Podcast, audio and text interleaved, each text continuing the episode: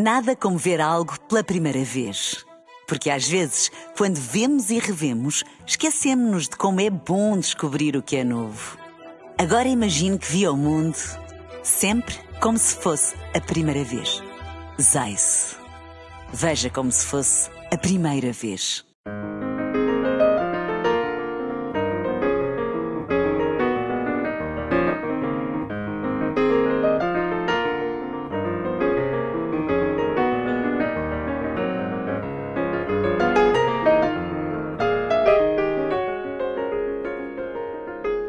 Bem-vindos ao Da Capa à Contra Capa. Um estudo divulgado nos últimos dias pela Fundação Francisco Manuel dos Santos revela que o apoio dos portugueses à democracia não foi significativamente abalado pelo surgimento da pandemia. No entanto, estes mesmos inquiridos manifestam insatisfação com o funcionamento da nossa democracia, ao mesmo tempo que o nível de confiança dos portugueses, por exemplo, nas instituições europeias, aumentou com a crise pandémica. Nesta edição do Da Capa à Contra Capa, queremos olhar para o impacto da pandemia nas nossas democracias e, em particular, em Portugal. São nossos convidados Ana Maria Belchior, professora e investigadora em Ciência Política do ISCTE, uma das autoras do capítulo deste estudo sobre a pandemia e a democracia, e também o advogado e comentador político Francisco Mendes da Silva.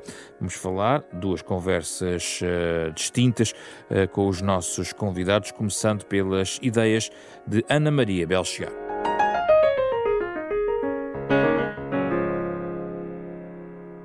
Muito obrigado pela sua disponibilidade. Eh, eu gostava de começar uh, por uh, perguntar o seguinte: uh, este, este estudo conclui que há uma, digamos, que não alterou muito a questão da, enfim, da, da, percepção que os, os, portugueses têm em relação à, à democracia, mas há uma degradação em relação, a, digamos, ao, ao governo.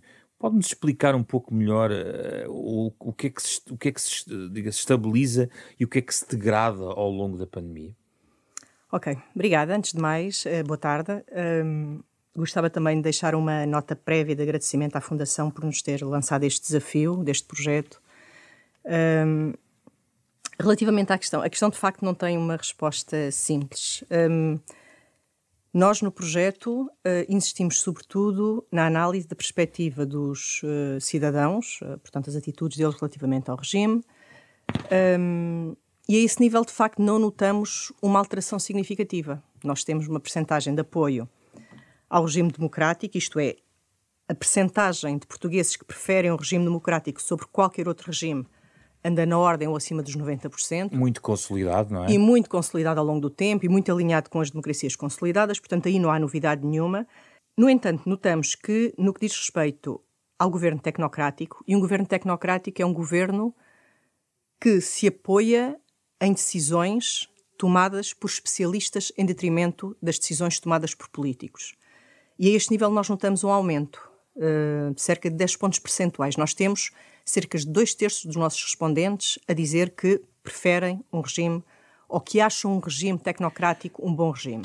Um, existem organismos internacionais, um deles chama-se VIDEM, mas quer dizer em português Variedades de Democracia. Portanto, é um projeto internacional de grande volume, muito grande volume mesmo, que faz levantamento de características dos regimes ao longo do tempo e que tem um enfoque privilegiado na qualidade da democracia. Certo. E, por exemplo, este projeto aquilo que fez foi criar um, digamos, uma sublinha de investigação para perceber se a pandemia teve um impacto significativo na qualidade das democracias.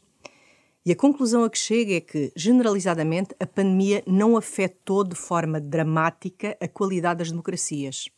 Há um interregno, e é um interregno que é estabelecido uh, pelos, pelos, um, pelos estados de emergência, mas que não põe em causa, do ponto de vista estrutural, não põe em causa a qualidade das democracias.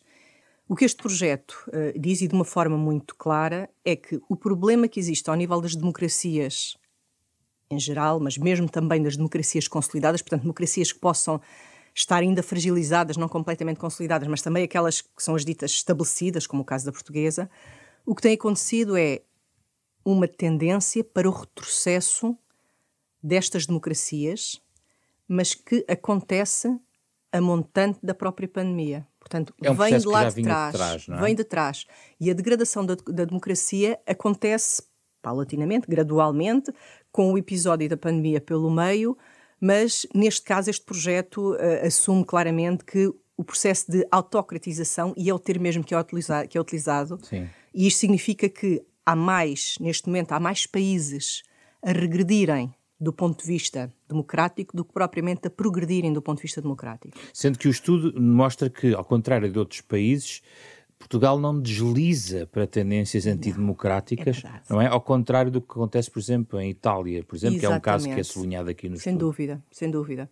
Sim, eh, recorrendo mais uma vez a este projeto do, do VIDEM uh, e, e, e, especificamente a esta linha de investigação que eles têm sobre o efeito da pandemia, a conclusão a que chegam é que houve zero violações do padrão democrático em Portugal, a par de 13 outras democracias. Portanto, estamos num grupo relativamente residual de países relativamente aos quais não foram encontradas violações, e eu digo violações porque é de facto a terminologia que é utilizada no projeto, mas o que está em causa é uh, falhas sistemáticas no cumprimento dos princípios básicos da democracia. Mas depois, do ponto de vista do funcionamento das instituições, existem de facto problemas que são problemas sérios, uh, estruturais, que têm a ver com a cultura política, que têm a ver com a própria sociedade, com orientações das nossas políticas públicas e que fazem com que, curiosamente, no período pandémico, tenha havido um retrocesso no posicionamento do país, do ponto de vista da qualidade da democracia, mas que não é atribuível à, à, à pandemia. E, e, eu passo a explicar com mais detalhe. Hum. No caso específico do VIDEM, ele admite o próprio projeto, o relatório é um relatório, eles emitem relatórios anuais e é o relatório de, de 2022. Uh, cita mesmo o caso português como não tendo tido um retrocesso e, enfim, explicando que o retrocesso é mais generalizado e que vem de trás. Mas isto significa que há um retrocesso também relativamente à qualidade da democracia em Portugal. Passou de uma democracia dita liberal, que é o topo, para uma democracia dita eleitoral, o que quer dizer que é uma democracia que já tem alguns problemas. E um dos que é identificado tem a ver com a igualdade de género. Uhum. Mas, para além disso, o VIDEM diz também que há todo um conjunto de outros parâmetros em que a qualidade da democracia não está muito bem cotada. E tem a ver com questões como participação dos cidadãos na sociedade civil, uh, o envolvimento e o respeito também pelo processo de liberação democrática, as questões da equidade, não só de género, mas também de acesso ao welfare, de, de acesso, portanto, ao, às políticas de, de bem-estar social, um, de acesso generalizado da população à educação, à saúde. Isso já era antes da pandemia. E problemas que vêm de antes da pandemia que se têm vindo a acentuar e que justificam esta descida no ranking que, a, que o VIDEM identifica. E o que me parece mais crítico é que não é, e nós poderíamos dizer que o VIDEM tem limitações do ponto de vista metodológico. Portanto, o que é feito é uma análise por codificadoras uh, e mediante um conjunto de indicadores que são selecionados pelo projeto. E, e, é feita uma análise de codificadores sobre o posicionamento do país relativamente a esses, a esses, eh, a esses indicadores, aliás, não é codificadores, é indicadores. Portanto, os codificadores analisam Sim. a situação Mas aqui estamos a falar de um inquérito por e duro, com uma amostra específica. Por isso é que eu queria começar por aí. É que, no que diz respeito aos cidadãos, as coisas não se alteram grandemente. Quando muito existe um decréscimo da satisfação com a democracia. 60% dos portugueses declaram não só não estar satisfeitos com o funcionamento da democracia, mas como também têm pouco ou nenhuma confiança no governo. Exatamente. E que terá a ver com estes outros problemas que não estão diretamente relacionados com a pandemia, porque a pandemia não impacta de uma forma significativa. Na... Continuamos a preferir o regime democrático, um... Não, mas do ponto de vista do apoio específico, da prática democrática, né? há uma coisa é o apoio difuso à democracia, Sim, outra coisa é o apoio específico. Exato. É na prática democrática. O que eu não percebo muito bem é como é que 60% dos portugueses não estão satisfeitos com o funcionamento da democracia, não têm também muita confiança no governo, a, a ver aqui no, no, neste, neste estudo, e depois, quando são chamados às urnas, confirmam o governo e até diminuem a abstenção. Ah são muitas questões juntas e são coisas diferentes. Portanto, a insatisfação vem atrás, a insatisfação com a performance da democracia vem atrás da pandemia. Uhum. Nós sabemos que está relacionado em grande medida com o desempenho do governo em relação à economia. Tem estado, tradicionalmente está, são coisas que andam a par. No período da crise económica, há um, há um decréscimo muito acentuado, mas mesmo muito, muito significativo, da confiança no governo, no parlamento, nos partidos, na satisfação com a democracia, e nós sabemos que isso está relacionado, porque nós, através da análise estatística, conseguimos fazer essa relação, conseguimos perceber que está muito relacionado com a insatisfação dos indivíduos relativamente àquilo que o Estado, que o, que o governo lhe está a proporcionar do ponto de vista económico, mesmo que a culpa não seja totalmente do governo, Sim. mas o governo é penalizado. Sim. O governo, a performance do, do, do regime são penalizados. Sim. No caso da pandemia, também sabemos, por literatura anterior, pesquisa anterior, que o foco tem sido, não tanto em termos de performance económica, porque o que foi mais agudo, o que foi mais sensível foi a questão de saúde, eh, mas está relacionado com a performance do governo relativamente ehm, à resposta à crise. Quem alimenta essa bolsa de indivíduos descontentes relativamente ao governo, relativamente à satisfação com a performance da democracia, são indivíduos que sentiram de forma mais aguda o impacto da crise pandémica. Uhum. São indivíduos que não estão satisfeitos com a forma como o governo foi decidindo as medidas para mitigar o, a difusão do vírus. São indivíduos que dizem sentir-se ameaçados pelo vírus. E são indivíduos que de alguma forma foram penalizados. Nós depois fizemos várias análises no que diz respeito, por exemplo, ao apoio uh, regimes tecnocráticos ou dito líder forte, que é um líder não democrático, nós sabemos que está relacionado com este sentimento de ameaça que os indivíduos sentem relativamente à pandemia, relativamente ao vírus, um, ehm, e que está também relacionado com o facto de terem sido afetados pessoalmente, ter havido indivíduos afetados, uh, infectados, aliás, na família, os próprios terem estado infectados. E, portanto, essa experiência negativa com a pandemia alimenta de forma desproporcionada esta bolsa de indivíduos descontentes a com a bolsa performance são 60%. São 60%. A questão que eu, que eu coloco é que contrasta com depois um momento em que os portugueses pronunciam e validam uh, algo que, em estudo deste género, uh, indiciava descontentamento. Está-me a falar das legislativas. Pois é, é assim como as... os ouvintes estão pois neste é. momento a fazer esta pergunta e eu tenho que a colocar. Uh, as legislativas é uma questão especial. A minha leitura, e eu digo a minha leitura porque, enfim, é preciso mexer nos dados e saber um bocadinho mais em detalhe aquilo que aconteceu. Mas a minha leitura e a leitura também de, outras, de outros uh, comentadores, porque isso depois tem vindo também, tem havido alguma discussão e tem, tem havido algumas, uh, alguns pontos de vista que têm vindo agora à lume. Uh, as sondagens tiveram um papel muito relevante porque inicialmente o Partido Socialista pediu uma maioria absoluta e as sondagens não lhe deram essa maioria absoluta. E claramente o sinal era os portugueses não queriam reforçar muito a votação uh, em António Costa. A determinada altura, uh, a determinada altura, e aliás foi ao longo de toda a campanha, mas houve momentos que foram mais uh, explícitos nesse sentido, Rui Rui deixa a porta aberta para um acordo com o Chega. E terá sido esse sinal da possibilidade de haver um governo formado pela coligação PSD-Chega que terá assustado uma parte significativa do eleitorado e que terá levado a um redirecionamento do então, voto. Deixe-me ver se eu percebo.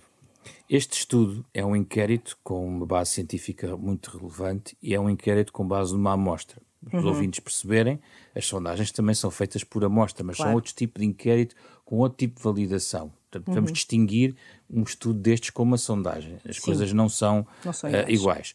Por outro lado, o estudo que da Fundação, que agora aqui estamos a debater, foi feito antes das eleições legislativas e, portanto, foi feito num contexto pandémico. Uhum. E, portanto, este, este, esta insatisfação correspondeu a esse momento em que as uhum. pessoas foram inquiridas e, no caso, como estava a sublinhar inicialmente, contextualizando, algumas insatisfações vêm de trás uhum. e, portanto, há um contínuo. Uh, o que está a dizer é que, no fundo, não, não devemos olhar uh, para as legislativas como algo que contrasta com esta posição de fundo, mas um arranjo uh, conjuntural relacionado com as posições políticas de cada partido em campanha eleitoral. É isto? Uh, sim, é uma realidade complexa. Há aqui mais coisas em jogo. Um dos pontos interessantes no nosso projeto é que há um apoio muito grande à política que é seguida por António Costa ao longo da, da, das fases mais críticas da pandemia. Portanto, esta insatisfação com a performance da, da, da democracia não pode só, ser só vista como contestação ao governo. Hum. é contestação àquilo que nós temos, por exemplo, em termos de Serviço Nacional de Saúde. Uma das queixas que é muito recorrente é o sentimento que as pessoas têm das promessas não serem cumpridas, mesmo quando às vezes na, na realidade são, mas há uma percepção generalizada de que os políticos não são sérios, que não cumprem as promessas eleitorais.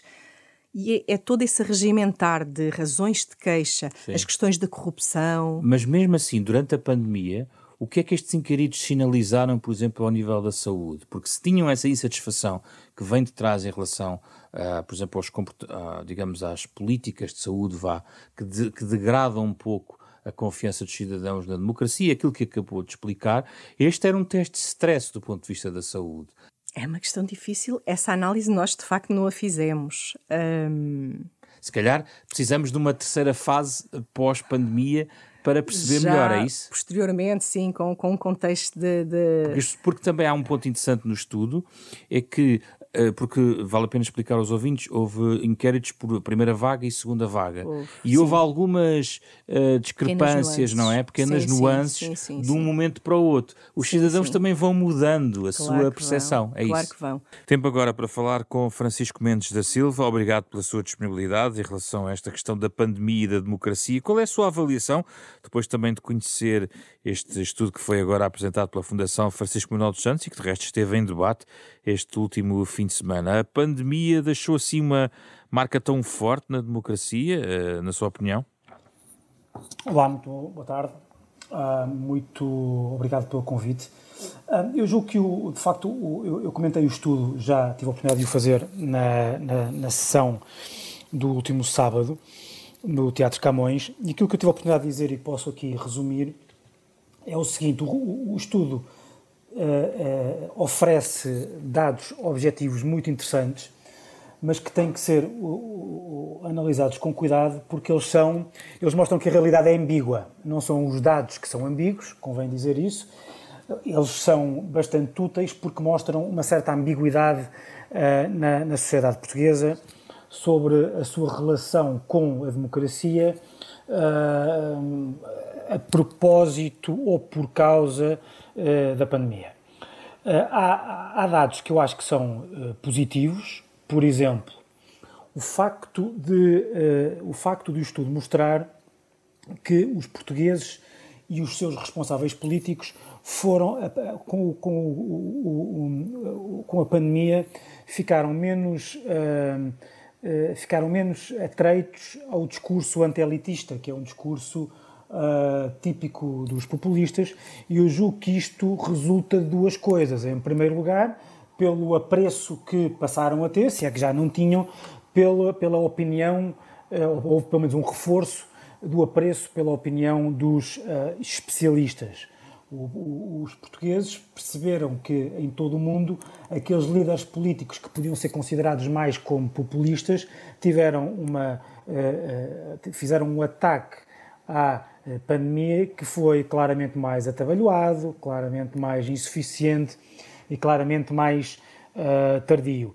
E, portanto, houve um, um, um, um recrudescer, se, quiser, se quisermos dizer assim, uh, do, do tipo de apoio que as pessoas dão aos governos democráticos quando são apoiados nas suas decisões uh, por, e nas suas medidas por, pelas opiniões uh, dos especialistas. Isto, no entanto, tem um, um reverso uh, da medalha, se quiser. Uh, em primeiro lugar, isso vê-se na própria ideia, de, de, de, na própria ideia que também resulta da, da, da, do estudo, de que os portugueses começam ou passaram a gostar um pouco mais da ideia do líder forte. E a ideia do líder forte, tal como resulta das perguntas e das respostas que subjazem ao, ao estudo não é só um líder democrático resoluto, é um líder que eh, ligue mais aos especialistas do que propriamente ao processo democrático, ao Parlamento, eh, à necessidade do debate, à necessidade da formação de maiorias, etc. Mas formalmente é, é democrático. Sim, mas isto quer dizer que, repare, o, o, a ideia do governo dos especialistas, que tem aquela face bondosa que, eu, que, eu, que eu estive a, a, explicar, também tem uma face um pouco menos bondosa, que é a ideia do governo tecnocrático, que é a ideia do governo de quem sabe, de quem estudou para isso, uh, e, e, de quem, e de quem, por ter estudado, não precisa ou não pode ser, no fundo, atrapalhado pelo, pelo processo democrático. Eu acho que isso uh, resultou também um pouco daqui. Depois, também há outras, outras se quiser, outro, outros sintomas, como, por exemplo, aquilo que, se, aquilo que resultou da, ou que tem vindo a resultar não só na pandemia, mas um pouco depois disso. Veja-se, eh, na pandemia havia-se aquela questão da, da, da, facilidade com que nós aceitámos a aplicação, a Stay Away Covid e a, e a partilha dos nossos dados. E agora também se vê eh, na polémica sobre a lei dos metadados. Nós não temos, de facto, uma cultura de proteção de dados em Portugal uh, e aceitámos um tipo de restrições relativamente a isso que eu acho que, que e, não só relativamente, e não só relativamente a isso, também, por exemplo, à, forma como, como uh, os direitos, liberdades e garantias, uh, o, o, o, os direitos de movimentação, as liberdades de, de, circulação foram colocadas em causa e nós, não estou a dizer que elas não deviam ter sido ou que as medidas não foram não foram adequadas. Mas é surpreendente. Não houve discussão, não houve discussão, não houve discussão e acho que foi, e acho que houve, não sei se é surpreendente, tendo em conta Portugal que é um país, enfim, pobre, atrasado, que sempre viveu, eh, que sempre que não tem uma cultura política de liberdade muito arraigada, nunca teve, e portanto talvez não seja surpreendente. A pandemia confirmou essa tendência prévia, digamos assim. Confirmou, a meu ver, confirmou. E depois, para finalizar esta primeira enfim, este, este primeiro comentário, acho que há aqui, uma, há aqui duas coisas que são muito importantes dizer. Em primeiro lugar, quando nós, ah, quando nós pensamos, todo, quer dizer, normalmente os estudos que se fazem historicamente, ou que se fizeram historicamente sobre quais são as origens do resvalar dos povos para o autoritarismo, muitas vezes são identificados, ah, ou é identificada uma razão que é ah, a solidão das pessoas e uma certa, um certo isolamento e uma certa insularidade psicológica e não só das, das pessoas, falas tornarem-se mais uh, conspirativas, ou melhor, não é conspirativas, é têm uma ideia do mundo uh, e, da, e, das decisões políticas como estando uh, determinadas por mais por processos com bondade intrínseca e mais por uma certa conspiração. As pessoas acham muitas vezes, nestes casos, que as, as, medidas são tomadas para as tramar, digamos assim, de, forma, de forma um pouco mais plebeia, dizendo assim. Agora, e de facto há uma coisa que a pandemia piorou, que foi o isolamento das pessoas, que era uma coisa que já vinha de trás, atenção, por causa disto das redes sociais e etc. As pessoas discutem mais ou discutem menos porque eh, as suas interações são mais quando estão sozinhas e, portanto, através de relações uh, virtuais, não olhos nos olhos, com, tudo, com toda a moderação que isso, uh, que isso gera. E este, estes dois anos de pandemia, de pandemia, que tornaram as pessoas mais insulares e mais isoladas, eu acho que poderão ter um efeito em torná-las mais, uh, no fundo, paranoicas, e talvez mais por isso atreitas ao, ao, ao, aproximadas ao, às ideias de um do líder de um, forte? De um líder não sei se é propriamente um líder forte mas é o líder que lhes diz que o mundo está a conspirar contra elas e portanto só ele é que é que lhes pode é que lhes pode dar voz. E onde é que vê o Francisco onde é que vê um sinal evidente que isso essa tendência pode estar a acontecer eu não sei, eu, eu, onde eu vejo que isso pode estar a acontecer, não, não, é, é, é, aquilo que eu lhe disse, é a história mostra e os estudos que foram feitos noutros tempos, aliás, a, a, grande pensadora sobre o totalitarismo, que é Anna Arendt, no seu livro As Origens do Totalitarismo, fala precisamente disto. Fala desta tendência para a insularidade das pessoas, para, alguma, para algum isolamento e como essas pessoas psicologicamente são mais dadas a este tipo a este tipo de discurso. E, portanto, eu ao ver isso e agora olhando para a pandemia como um, um, um momento de, de, de, aumento do isolamento, acho que podem estar criadas algumas condições para, eh, para, para este. Mas o estudo diz que Portugal este... não resvalou para o autoritarismo, ao contrário de outros países. Mas isso eu disse no início. Eu também acho que não. Mas nós não sabemos quais são os efeitos que a pandemia vai ter no futuro, percebe? Inclusive, por exemplo, a crise económica que algumas pessoas eh, que algumas pessoas sentiram com bastante cuidado. E deixem-me só, já agora, quanto a isso, fazer o seguinte uh, comentário.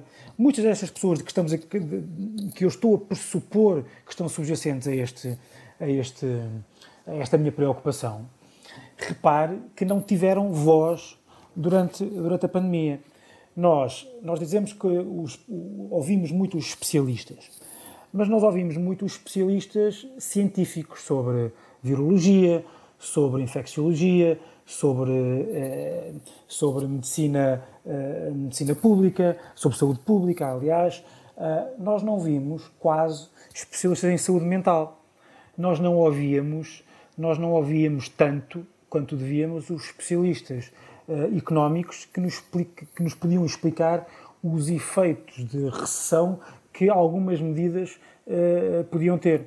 E porquê? Porque, porque uh, muitas vezes, e, e, quanto a mim falo, porque fui, durante estes dois anos, comentei várias vezes em público nos canais a que tenho acesso à pandemia, muitas das pessoas que tinham uh, presença e continuam a ter eram, foram pessoas, eram pessoas que, uh, no fundo, uh, para quem a pandemia não, a quem a pandemia não afetou por aí além.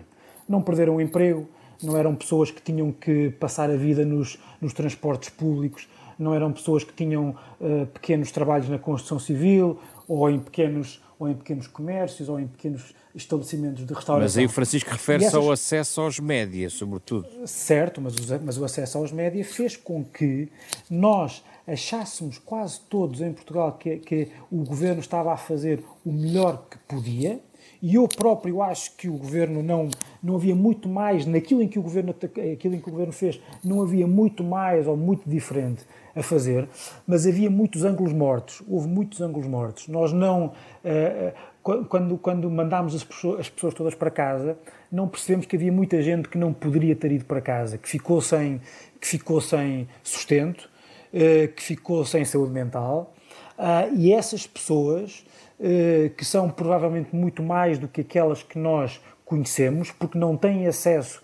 Não, os especialistas que nós ouvimos não falaram sobre elas e depois os comentadores que comentavam as, as medidas do governo com base naquilo que os especialistas diziam também não, as, eh, também não lhes davam voz, porque cobriam aquilo que os especialistas diziam e que o governo diziam.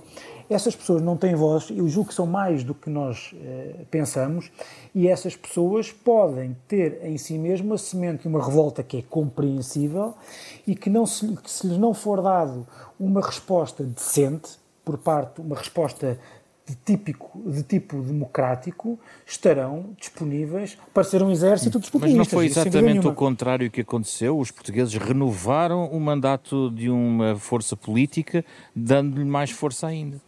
Isso eu não tenho, isso, eu, eu quanto a isso não tenho dúvida nenhuma que os, que os portugueses, essa foi a primeira parte da minha, da minha intervenção, não tenho dúvida nenhuma que a maior parte dos portugueses acha que a, uh, que a pandemia foi bem gerida. Outra coisa diferente, e tem a ver com os sinais que, aliás, resultam do estudo, os sinais, e que são sinais que podem ser agravados pelas consequências da pandemia, elas próprias que podem ser agravadas pelas consequências da inflação e da guerra. Okay? Uh, e, e, quanto a isso, eu acho que temos que estar atentos, porque há, um, uh, uh, há uma, uma, uma, grande parte da população, pode não ser determinante neste momento e não terá sido determinante no momento da pandemia ou no imediato pós-pandemia, mas é, é, é, uma, é, uma, é uma parte importante da nossa população e dos nossos concidadãos que não têm não só acesso às, à, à, à, à economia, à parte da economia mais saudável, nem sequer aos meios de comunicação. Muito obrigado. Francisco Mendes da Silva, com, com Ana Belchior, olharam para este estudo da Fundação Francisco Manuel dos Santos. Olhamos aqui para o impacto da pandemia no funcionamento da democracia em Portugal e nas democracias, os impactos uh, uh, específicos e difusos uh, na, neste contexto da democracia em tempo de pandemia. Um dos tópicos do estudo apresentado recentemente pela Fundação Francisco Manuel dos Santos parceira da Renascença, nesta capa a contracapa, programa semanal que pode ouvir na versão integral em podcast nas plataformas digitais habituais. O genérico original é de Mário Lajinha, esta semana com Ana Marta Domingos, Carlos eh, Vermelho, André Peralta e José Pedro Frazão. Regressamos na próxima semana com outro tema em debate.